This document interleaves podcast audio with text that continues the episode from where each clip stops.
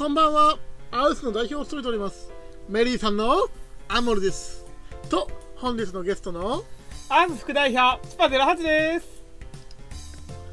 アウスラジオは創作活動サークルアウスアナザーワールズの作家たちが毎月交代でアウスやそれ以外の創作などについて語り合っていく番組です。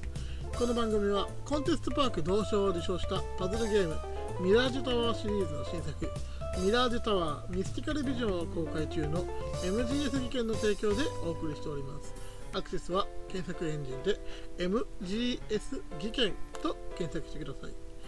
アウスラジオではスポンサーを募集しております。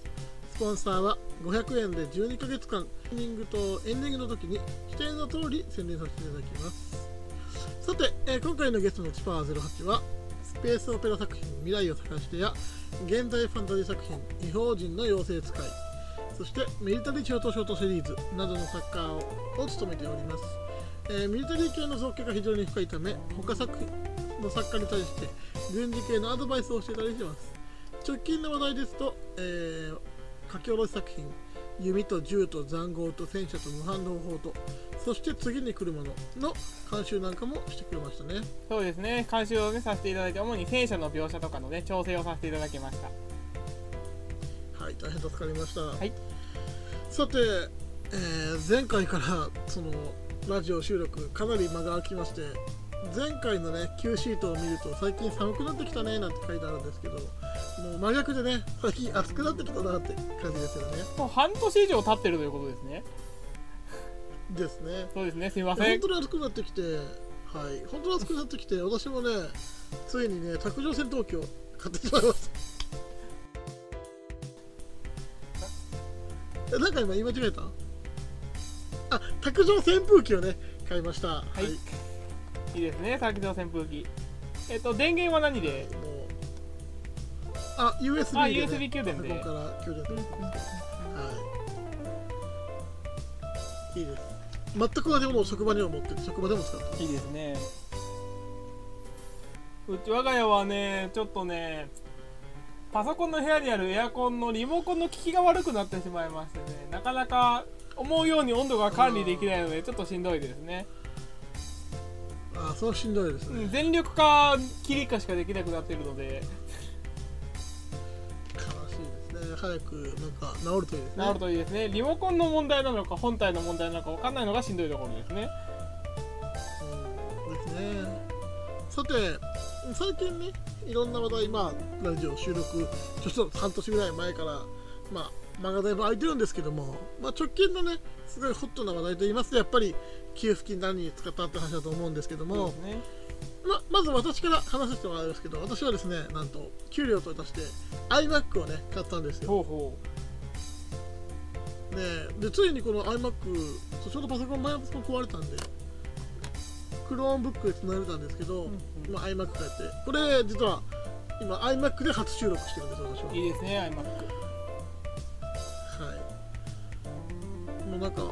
最近どんどん所有物が Apple 社製に変わっていくのいくのを感じますね。すごい品知れがいいんですよ Apple 社の製品って。例えば iPhone と iMac だったら iPhone で見てるサイトのなをそのまま iMac に表示させたりとか、まあ、iMac と iPhone と iPad でももちろんできますしとにかくお互いのデータのやり取りがすごい。例えば Windows 同士とかだったらなんかメール送るとかじゃなできないじゃないですか、そうですねなかなかね。うん、それが本当楽でできるんで本当に助かるなと思ってます。でえっとついでに葵はうちのイラストレーターの葵は給付金で iPad Pro と Apple Pencil を買ったそうですね。ほうほなんかどんどん。皆さんやっぱ給付金は、ね、やっぱ創作好きが集まってる作品だから創作に使ってる側面が非常に多いようですでチパは何使ったんですうか？私はねまあ資料としての要素もあるちょっと安めのねガス風呂、えーガス風呂バッグのんいわゆるガス風呂のねハンドガンの方1丁と創作関係ではねワードの方を買わせていただきました。2000 2019年版ですね。えー、ちなみにやっぱりこのここではガスガンを買ったということはやはり、えー次回作の主人公はなんかハンドガンを使うとかそういうことですか？まあみんな大体ハンドガン使ってますけどねうちの主人公。ウェリー？あでもスミス君もなんやかんや使ってないか。スミスのフェアリーガンがどんな大きさなのか描写されてないです。あ一応ライフルサイズって書いてなかったかな。書いてないか。あやふやですね。はいねワードえっとそうですねあのーうちアウスだと書籍化プロジェクトで今ワード使ってる以外は大体皆さん Google ドキュメントが多いんですけどもというのもやっぱ Google ドキュメントで共有するとここ問題あるとかここにの描写はアウスの世界観的におかしいとかそういう指摘をコメントとかでどんどんしていけるしまあ非常に便利なんですけどもあのねチパはあくまでこう専用のワードがある方がはかどるっていうタイプですよね。そうですね。どうしてもねあの Google ドキュメントさんはどうしても他のあのブラウザーの方でねブラウザを、えー各ブラウザから開かないといけないので何か調べ物しながらとか別のねちょっと YouTube の動画を見ながらと作業をしているとねこれ俺今回エッジで開いたんだっけ？あの俺ちょっと私ね今回エッジで開いたんだっけ？Chrome で開いたんだっけ？とかね混乱してしまいますのでねワードだったらねワードタッチしたらそのまま入力できますのであ調べてあこれが打てるなって思った時にすぐに打てるのがねやっぱり魅力でございまして。私だとね使うブラウザーもほぼ Chrome で決まりきってるんでタブだけで入れた方が楽なんですけど。でもと時々ねうっかりこう押し、ま下の方触っちゃうとかってこともあるんで時々はあの気持ちはわかる気がしますねさてそしてですね、なんとですねアウスラジオ今回で第5回でございます。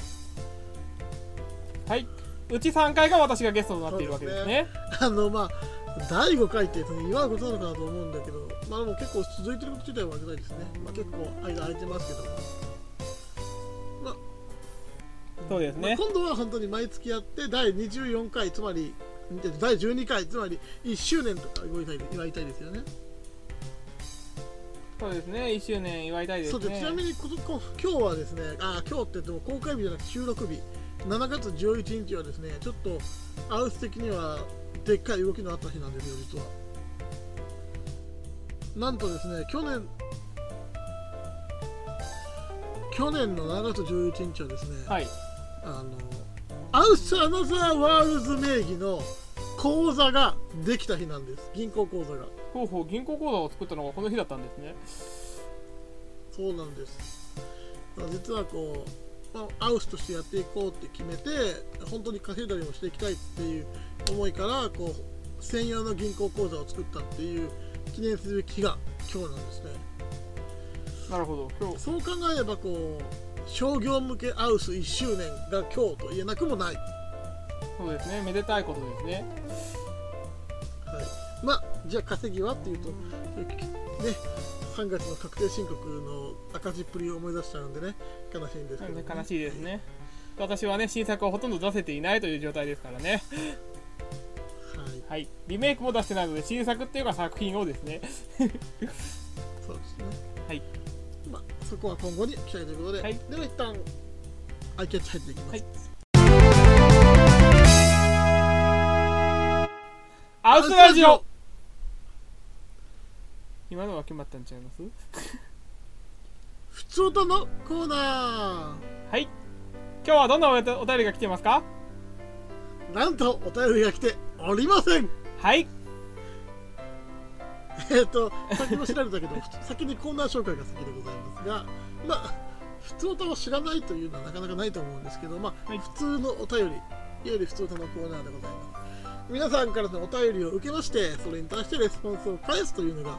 このコーナーなんですけれどもはい。残念ながら今回1枚も来ていないということでね、はい。えー今回は、えー、普通歌のコーナーはスキップとさせていただいてます。はい。えー、普通とのコーナーではファンレター作者への質問をしてみたいこともちろんゲストへの質問、えー最近感じたこと意見を聞きたいこと、まあ、その他、えーどんなお便りでも何でも募集しておりますので、えーぜひどしどしどしどし1人100通でも1000通でもぜひ送ってきてください。セーブ数あったらスパムな気がしますね。まあそうかもしれない、まあ、例えばすごい聞きたいことあるけど小出しにしてる人とかがいるんだったら別にまとめてガーッと送ってくれればえー、と毎回毎回小分けにして紹介したりもできるんでねまあそんな感じではい。靴とのコーナーぜひお便りお願いします。お願いします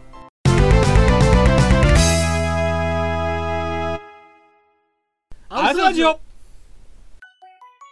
最近こんなインプットのコーナー。え創作にはインプットが大事。ということで最近こんなゲームアニメ映画小説を遊んだ見た読んだを紹介するコーナーでございます。ー、はい。というわけで、えー、北さん最近どんなインプットありました？最近はねまあちょっとね新生活4月からのね新生活が始まりましたので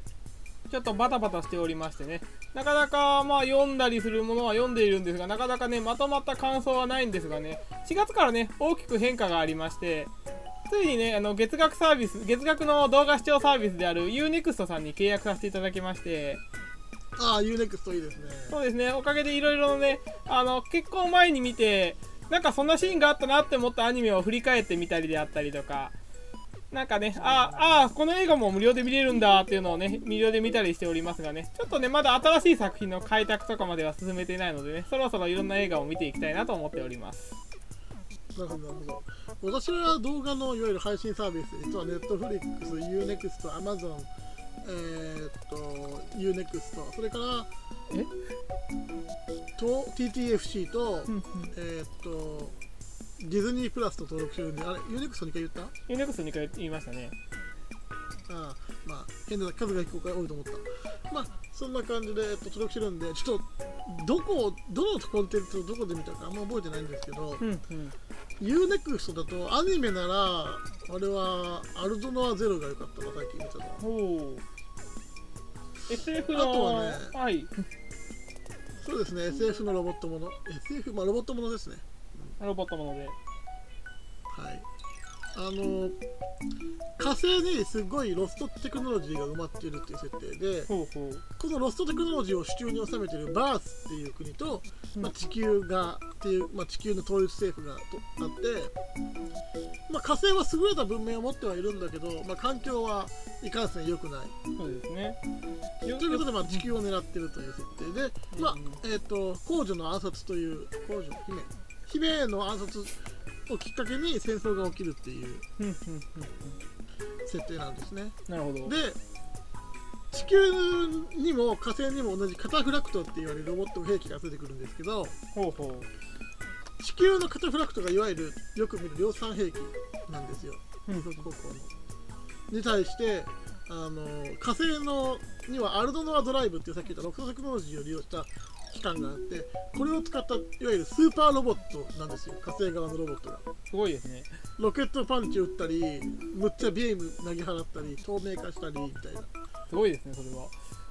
うんで主人公の稲穂くんがなんかやたら頭のいい主人公でうんうん例えば最初に出てくるのが、えっと、絶対バリアーみたいななどんな攻撃も全部防いじゃうバリアーを持ったアルドノアドライブを積んだ、えっと、カタフラクトなんですけど恐ろしいですねじゃああの外見えないはずじゃんって気づいてうんうん周囲に観測ドローンがあることに気づいてその観測ドローンの視界を妨害してでそれから観測ドローンと通信してる部分はあの隙があるはずってことでそこを、ね、狙うっていう。それと地面との接地面もあの防御が歩けないはずっていう弱点をついて倒すっていう、いいですね、まあ、ちょっとだいぶ走りましたけど。そういう戦闘シーンそそうういうねああごめんごめん。そういう感じでこうね相手に合わせたもう圧倒的に強いやつやつを量産兵器でどうやって倒すかっていう感じの話ですね。基本的にそういう感じのそうですね。そういう巨大な敵っていうのは私あまり書いたことがないのでね一回書いてみたいですね。うんうん。いいと思いますね。あとね、はい。あの特に地球側カタフラクトの描写が結構面白くてあの特にアサルトライフル構えるシーンが面白いんだけど、あのなんだろううまく言えないんだけどこういわゆるトレーシングシステムじゃなくてこう操縦して動かすじゃないですかロボット。うんうん。ということは柔軟に動くわけじゃなくてなか完全に柔軟に動くわけじゃなくてある程度プリセットされた動きをするはずじゃないですか。そうですねプリセットされたあの、まあ、どのシーンでもこうアサルトライフルを腰から取り出して持つシーンが持ち方が全く一緒なんですよ。当たり前なんですけど。なるほどすごい機械的な動きで左手を前に出してあのアサルトライフルを持った右手をガシャンってその上に乗せるっていう。うんうんうん。まあそのなんかそういうプリセットされた感がよく描かれててあめっちゃいいなと思って。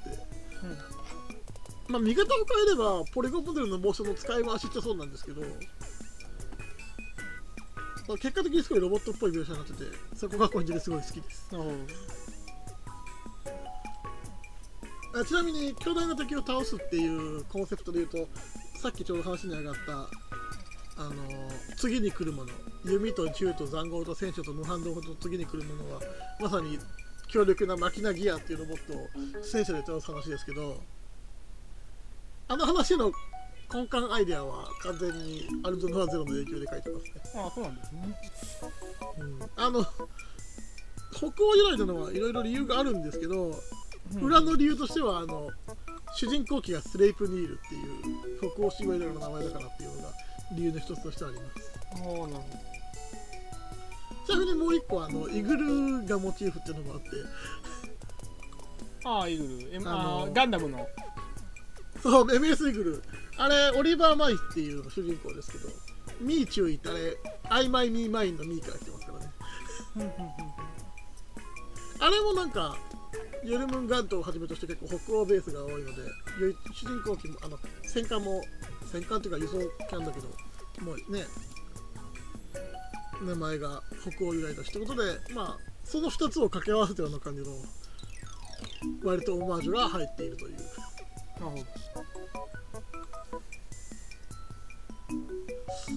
あとね、はい。UNEXT だとあれでした。カウボーイ VS エイリアンが面白かったです。カーボーイ VS エイリアンはい。あ、名前聞いたときどんな B 級タイトルだろうと思ったんですけど、はい。確かにどっか聞いても B 級ですね。うん、でも、すごいなんかおすすめされてたんで見たら面白かったです。ああ私もちょっと後で見てみますね。あちゃんとカウボーイもののっぽく始まって、あ、カウボーイものが進行してるわと思ったら、はいいきなりエイリアンが襲撃してきます。いきなりエイリアンがはい。ただ面白くて、その、エイリアンが襲撃してくる理由もちゃんと設定として考えられてるんですよ。ほうほうちゃんとそのカーボーイの時代、まあ、の時代にエイリアンがやってきた理由っていうのがちゃんと描かれてて、はあ、うんなるほどなと思って。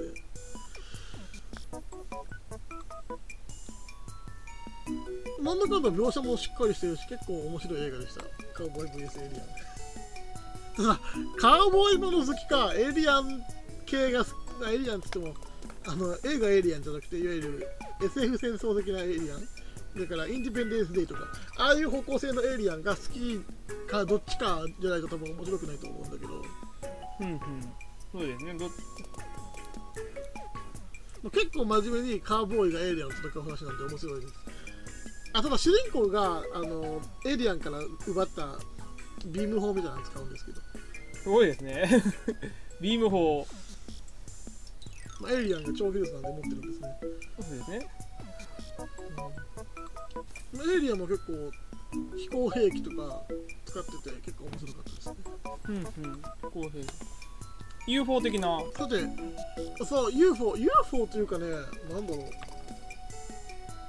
どっちかと飛行機っぽかったんだね、気がします、みたいなのうーんなるほど。ちょっとまあちょっと時間を見つけて見てみますね。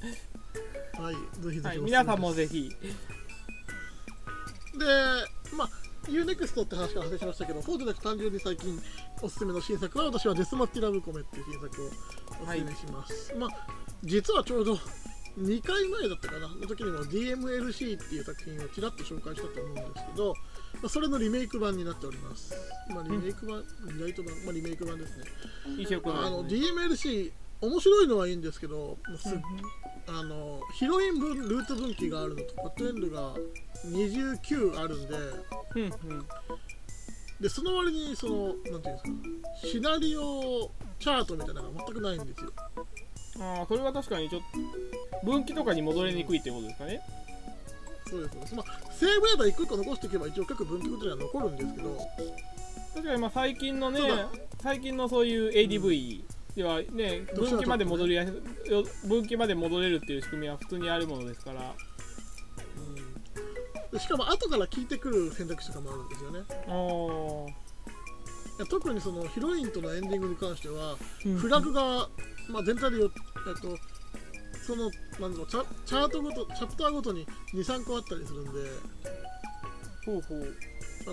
そうなるとセーブデータ残しとくだけでも不完全っていうので。で今回のリメイク版ではその完全なシナリオチャートがついてきまして、助かりますねうん、ですどこのどこであのスイッチが赤スイッチ1青スイッチ2みたいな感じでついてるんですけどエンディングあのあバッドエンドとかエンディング迎えた時にヒントコーナーが出るんですがヒントコーナーでもスイッチ名で語られる通りどこでどのスイッチが入ってどのスイッチで分岐してるかっていうのがひチャート見ただけで分かるんでもうエンディング探しバッドエンド探しがだいぶはかどる作りになってます、それは良いですね。大変。はいで、はい。そのテレビコメはえー、となんと告白されたら爆発するっていうすごい高等無形な設定のラブコメなんですけど、爆発。はい、あのオープニングで2人のヒロインから好きって言われた瞬間に爆発します。で変なピンク色の猫が今のはお試し版だからあの蘇らしちゃったけど次からはほんまに死ぬからなって言われて警告されない告白されないように逃げ回る話です。すごいですね。これだけ聞くとすっごいギャグコメディなんですけどはい。あの告白されかけるだけであの鼻血吹いたり口からすごい血の塊を吐く羽目になって結構被害はシリアスですしうんうん。このデスマッチラブコメって通称名付けられた現象についても、えー三人縛りの天使様っていう儀式が変わってるらしいという、うんうんまあ、学校で都市伝説として語られている儀式なんですけど呪いの一種。じゃあその呪いを誰がかけたのか。で最初はそもそもそのそういう呪いがあるって話は分かっても条件とか全く分からなくてうん。ちょっとずつその条件とかも分かっていく。でその条件こういう条件ならじゃあ考えられる犯人は誰だみたいな。推理ギ物のャグコメディを交えつつも推理物の要素もある感じなんですかねそうですそうですサスペンスっていう感じで。でもちろんいかんせん元が都市伝説呪いが実体化してるっていう前提なんで、えー、とファンタジー要素が出てくるのもまあまあ織り込みっていうかなるほどですね。でデスマッチラブコはもちろん不可思議な現象なんですけど不可思議な現象自体は他にもいろいろあってで主人公のメインキャラクターがえっ、とかこれ数風間違えてたらファンに送られるから気をつけよう。えっ、とまあ56人いるんですけどこの全員がいろんな過去とか、えっと事情とかを抱えてるんですよね。うんうん。で主人公も例外じゃなくて単なる無個性主人公じゃなくてすごい複雑なバックヤードがあってデスマッチラブコメっていう現象にはもちろんその主人公のパーソナリティも大幅に関わっている。っていう感じなんですね。なるほどでなんとですねこれ実はネタバレ範囲のギリギリ範囲なんで言っていいのか悩むんですけど実は能力バトルの要素があります。すごいですね。能力バトルまで。はい。で、はい。さらに言うと実は世界観が、えっとちょっと前に流行ったレイジングループとつながってます。レイジングループと。いやーえっと私あれですね。えーっとハテナブログの方でリーダーが紹介されてましたかねレイジングループを紹介してない気がするな、マジか。あ ー失礼しまあでもた、うん、カットしてる、それこそナスキノコさんとかいろんな方が説明してるんでまあ紹介してるんで結構有名になってたけどレイジングループだけは有名っていう状況だと思うんですけどただね悲しいことがあるんですよ。はい。デスマッチラブコメもレイジングループもその能力的な要素の世界観はまだまだ謎が深い状態なんですけどはい。当然そうなれば今後さらなる新作でさらなる情報が明かされるのを期待したいところじゃないですか、はい。なんですけどそのシナリオライターのアンヒビアンさんって方がなんとケムコを退社してしまったんですよ、うんらしい。そのようですね。そのようですね。まあ、それそのものは、まあ、しゃあない個人の判断ですからね。私だって会社辞めたりするし、ね、シナリオだって書きたくなるかないかもしれないし仕方ないんだけどまあ、クリエイターはねあーもうはい。今後うん。やっぱこの続き見られないのかと思うとねとりあえず残念だなと。もちろんあの今後フリーの指名として頑張っていくということなんでねなんかいい仕事先でいい仕事してくれたらいいなと思ってます。なんならそのうちねこうアウスが大企業になったら大企業にならなくてもいいけどちゃんとお金稼げるようになったら依頼とかしてみたいですね。フリーだったらできるもんねそうですね。ね。シナリオの人。そうそういう夢もある。シナリオってどれぐらいお金かかるんですかね？わかんないな。まあその要素なんかな。まあ本当にそんなもっともっと先の話ですけどね。そうですね。はい。インプットといえば最近 GForce Now っていうのがちょっと今気になってます。うんうん GForce Now って知ってますかね皆さんね。どうなんだろう。有名かなあれ。どうですかね。知名度はそこまで高いようにはまだ感じていませんが。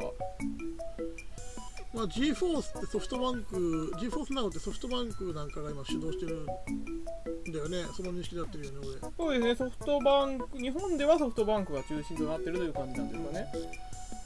俺なんか日本だとなんか通携帯会社がそういうことやるの多いですよね。あのディズニープラスもなぜか日本ではドコモがやってますしね。そうですね。やっぱりまあ利用媒体がスマホっていうこともありますしやはり通信大手とタッグを組んだ方が扱いやすいのですかね。なん。ですね。まあ、GForce Now はですね、簡単に言うと、いわゆる、えーっと、まあ、プレイステーション Now とか、あーっと知ってる人はいるかもしれないんですけど、えーっと、月額でこう、リモートでゲームを遊ぶサービスですね。で、GForce Now が違うのは、環境だけ用意して、ゲームそのものは自前で買っておく必要があるっていう点ですね。例えばたあの公式ページに行くとテラリアとかヒットマンとかフォートナイトそれからまあこれ俺の大好きなバトルテックとかがありますけどこれらを登録すれば遊べるわけではなくて自分が持ってれば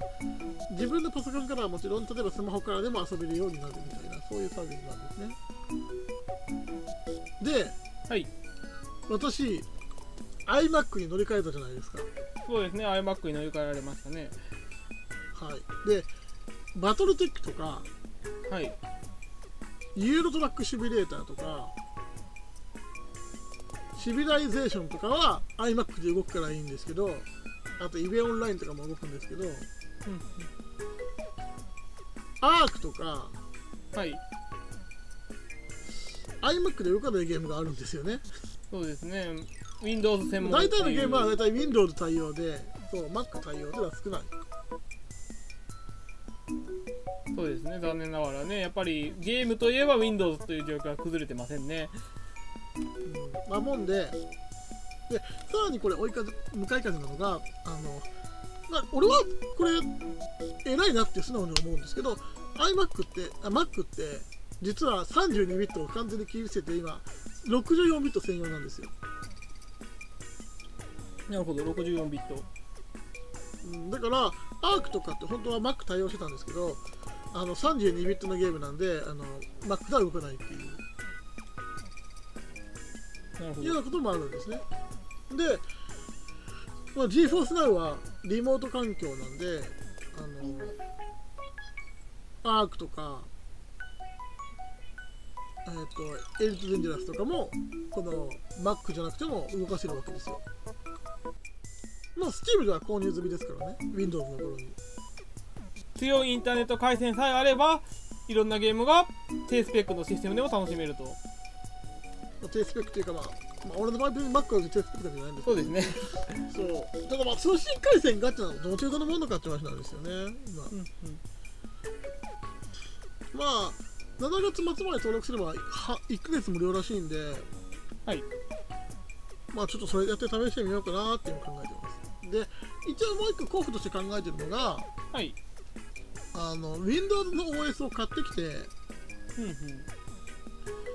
まあこの Mac の OS にいわゆるデュアルブートですね、入れる。あーまあ厳密には Mac にはなんかブートキャンプっつって、あのーなんだろう、こう、ボタンを押したらあの Windows に切り替えられるみたいな機能を、えー、つけられたりもするらしいので、まあ、その辺もちょっともうちょっと調べてやっていこうかなと思ってます。ああそういう手段もあるんですね幸い iMac ってまあまあこいつお金積んだのもあって結構いい性能してるんでそれにしても多分動くはずではあるんですよね、ただ WindowsOS を買うのはまあまあ値段はするのでちょっとまあはい再生バージョンじゃなくてよければまあまあ動かせるのかな。ので、はいまあ GForce Now で動いてくれれば一番話は早いんですけどね。そうですね。GForce Now で動いてくれればねただ黒い砂漠は GForce Now では動かないからな。まあちょっと対応していただくことを期待。でも MMO はタイトルで含まれてるんですかね。えっと EV オンラインが対応してるんで対応してるああなるほどなるほど。したりすることもあるはずですけどね、ただ Steam とかに対応してないからな黒い砂漠って。ああなるほど。Steam とか Epic とかに対応してないので、ん。そこどうなるかですねまあその辺また触ってみて来月ラジオとかされたらいいなと思います。ね。来月発表できると。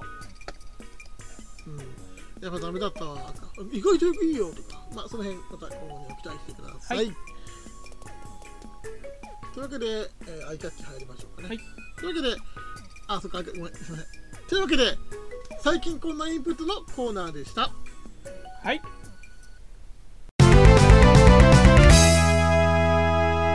あうすラジオ。次回予告のコーナー。えー、3日後にはアウスの更新日。前回までの振り返りなんかもしつつ次回の更新内容について語っていきましょう。というわけですが、えー、7月の更新は3人の魔女12章のみとなっておりますね現在。はい。私は何もちょっとねあの新しい作品をちょっと書いたりとかいろいろやっているんですがなかなかね更新できるレベルまではねなかなかたどり着いておりませんのでしばらくもうしばらくお待ちくださいませはい。えー、はい3人の魔女12章では、えっ、と、3人の魔女11章まででね、えっ、と、まあ、日本編終わって中東編というところに、あ、3人の魔女は、えー2032年のすごく科学が発達した世界で、まず2032年の時点ですごい科学が発達してるっていうのはまずおかしい話なんですけど、まあ、これはまた置いとくとして、世界で統一政府なんですけど、人々は気がそうと知らない状態で管理されている。でそんな社会、いわゆるディストピア社会に分類される世界ですね。で、まあ、ディストピアっていうかな、結構理想社会的には書いてますが、実態としては管理世界という世界。その世界で3人、あ3人には限らないけど、魔女っていう魔法っていう不思議な力を使える存在がいる。で統一政府はこれを危険な存在であるとして、えー魔女はあの民間人にその存在を知られると民間人に危機感を与えて恐怖感を与えてしまう可能性があるため人知れず処分する必要があるということで、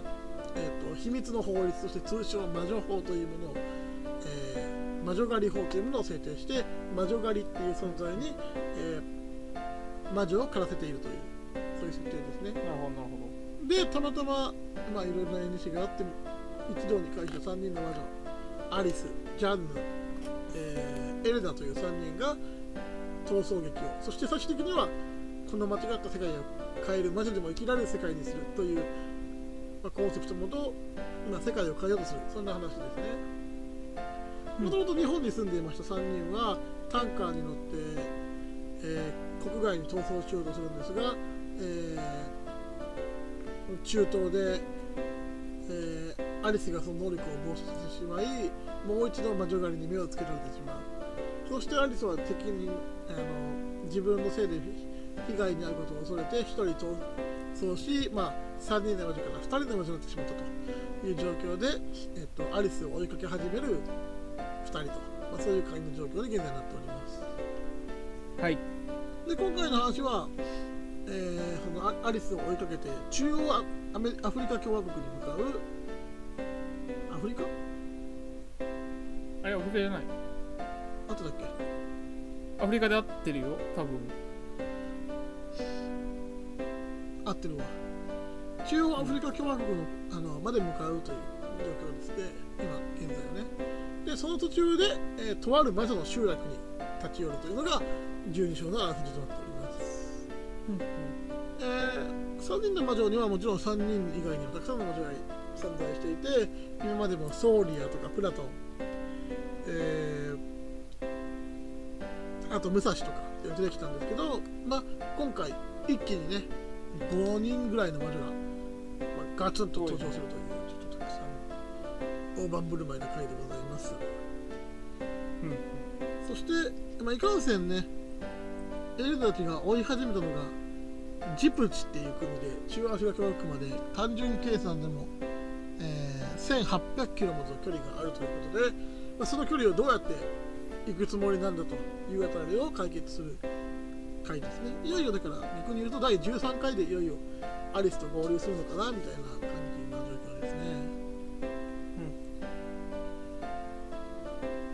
というわけで、まあ、見どころはやっぱりたくさん魔女が出てくるぞというところでございます。はい。で、今回はそっかこの3魔女だけなのか。そうですね。3魔女だけど更新ということで。はい、あーそうですね。あ、それからちょっとそれにもう一つ予告させていただきたいのですが、はい。あ予告で告知させていただきたいのですが、えー現在ですね、はい A アウスというアウスが保有する TRPG システムを使った、えー、とヴィランにフォーカスされたキャンペーンを現在募集中です。えーサテンっていう、えっとアンジェの第2部、大魔師アンジェという作品の第2部に登場予定。第2部、えー、大魔師アンジェは、えー高校生の少女がそのトーマシっていう、えっとそんな怪異と戦う、えっと現代ファンタジーものなんですけども、その第2部、つまり彼女が2年生の時に、高校2年生の時に戦う予定のヴィランっていうサテンっていうのがいるんですけども、このサテンサイドの物語を描くというキャンペーンで、今回の内容に描いた内容が、そのままダイレクトにタイムマシュアンジェの本編にも適用されるという、ちょっと豪華なセッションになっております。まあ、いかんせんヴィラン側なんで、ちょっと、まあ、抵抗感の強いキャラクターもいると思うんですけども、これはうちとしても結構新しい挑戦だなという感じです。なぜ大体こういうゲームっていうのはハッピーエンドで終わるために頑張っていくみたいなところあると思うんですけどいかんせんもう主人公がヴィランなんで最後はアンデにやられて負けるというのがほぼ決まっているというはい。ちょっと変わったセッションです。えーっと募集を受け取る場合 A ハウスの公式チャンネルに入っていただくか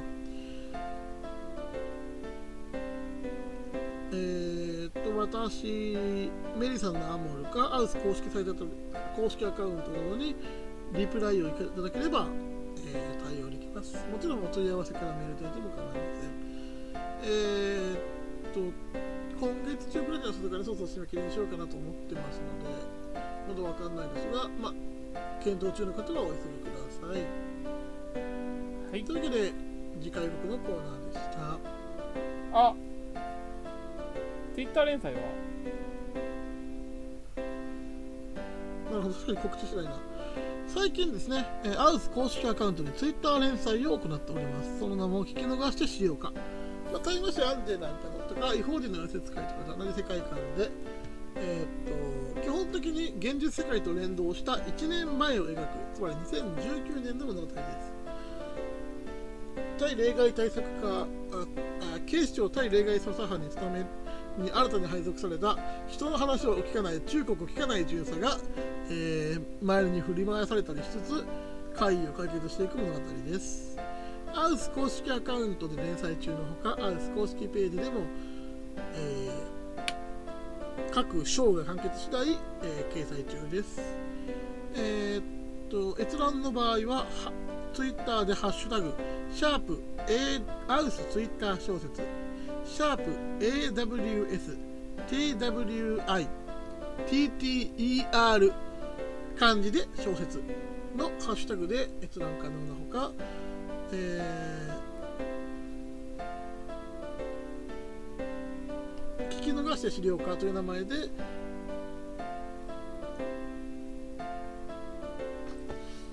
ツイッターまとめ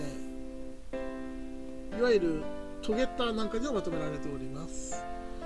えツイッターの方はアウスツイッター連載小説聞き逃して資料課という名前でまとめられております。アウス公式アカウントはアナザーワールズ06 ANOTHERWORLDS06 となっております。ぜひご一読ください。はい。はい本日もおしまいの時間になってきました。また次回どこかの世界のかけらでお会いいたしましょう。お相手はアウス代表メリーさんのアモルとアース副代表チパ08でした。さよなら。さようなら